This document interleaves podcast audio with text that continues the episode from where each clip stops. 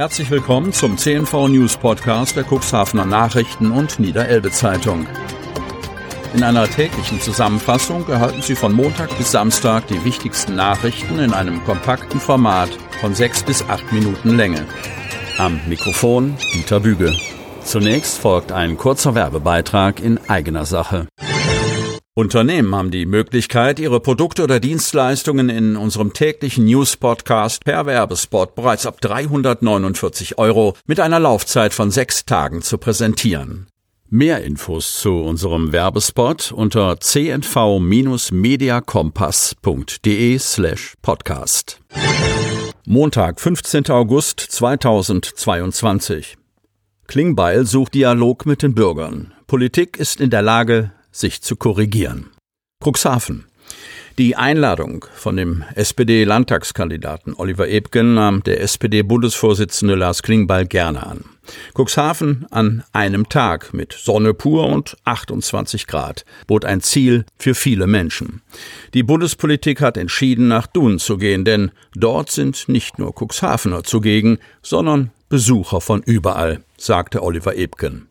Nachdem wir zwei Jahre nicht richtig miteinander reden konnten, ist es für mich wichtig, jeden Tag draußen zu sein und das Gespräch zu suchen, freut sich der Bundesvorsitzende Lars Klingbeil auf der Terrasse vom Björns Beach Restaurant. Er suche lieber den Dialog als 30 Minuten eine Rede zu halten. Die Folgen des Krieges in der Ukraine werden sich auch auf die Kommunen vor allen Dingen mit der Erhöhung der Energiekosten auswirken. In Berlin gäbe es kaum ein anderes Thema. Wir als Demokraten reden klar miteinander. Die nächsten Monate werden hart. Die meisten Menschen arbeiten als Leistungsträger der Gesellschaft und werden die geforderten Nachzahlungen nicht hinbekommen. In eineinhalb Jahren sind wir durch, hoffte Lars Klingbeil. Er versprach von Seiten der SPD finanzielle Entlastung. Wir stehen an ihrer Seite und müssen darauf achten, dass gemeinsame Demokratie gelebt wird. Aus dem Publikum kam Kritik an der Bahn, die durch das 9-Euro-Ticket überlastet war. Volle und verspätete Züge, die teilweise nicht in einem ordentlichen Zustand waren. Trotzdem kam auch die Frage nach weiteren Vergünstigungen. Das 9-Euro-Ticket war ein Erfolg zur Entlastung des Klimas, betonte der Bundesvorsitzende.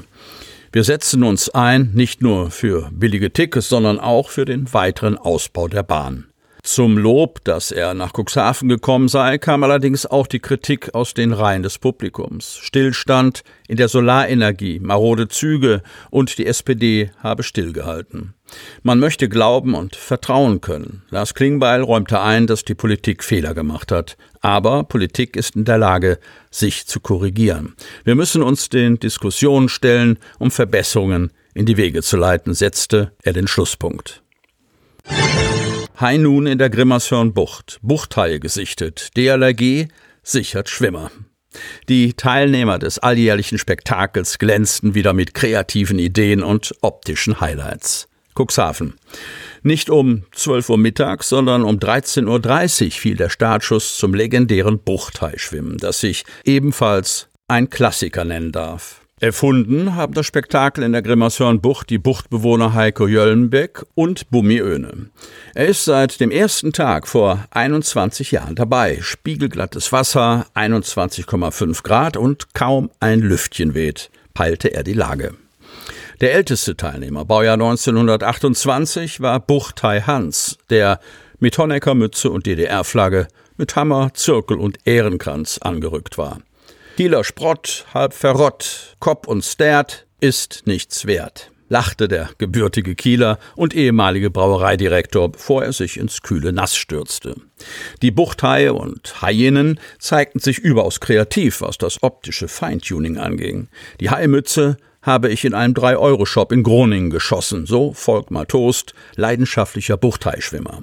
Robert Mund hatte für seine Kopfbedeckung Schwimmflügel zweckentfremdet. Das Kind schläft, lachte er. Die Gemeinschaft, dass die Leute einfach Lust haben, sich zu treffen, ist das Schöne, sagt Jens Holi, der es sich mit seinen Freunden hinter dem Mäuerchen bequem gemacht hat. Wir schimpfen uns die Buchtpiloten, erklärte er. Etwa 16 Leute seien sie. Der kleine Haufen von 45 bis 85 habe sich durch Zufall zusammengefunden, lachte er. Begleitet und unterstützt wurde das Spektakel der über 100 Teilnehmer und Teilnehmerinnen von der DLRG.